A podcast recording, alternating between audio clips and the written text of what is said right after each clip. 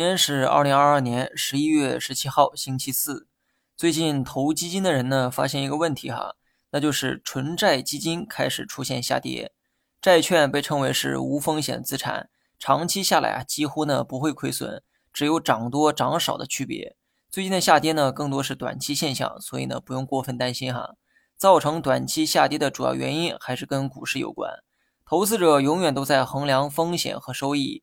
当股市风险比较高的时候，人们就会更倾向于投资债券。虽然说收益不高，但是几乎不用承担风险。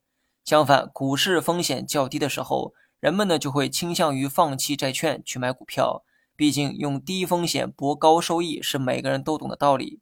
大盘跌破三千点，风险啊逐渐的被释放，而长期机会也越发明显。这个时候，投资股市的性价比就会大大提高。债市的资金也会一定程度上流入股市，比如说我自己啊，就是最好的例子。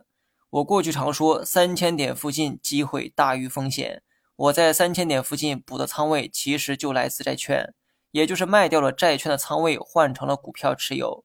当多数人跟我有相同做法的时候，短期就会出现债券下跌的现象。那么说这么多没别的意思哈，就是想说明市场啊也在用脚投票，认为股市的性价比更高。至于你们怎么想，我就不知道了。回到盘面，全天走了个探底回升，大盘最后还是回到了五日线的上方。昨天说过，三天内如果没有跌破五日线的话，日后有希望继续创出新高。明天呢，再等一天哈，把这个三天呢给凑满，看一看最终的结果如何。好了，以上全部内容，下期同一时间再见。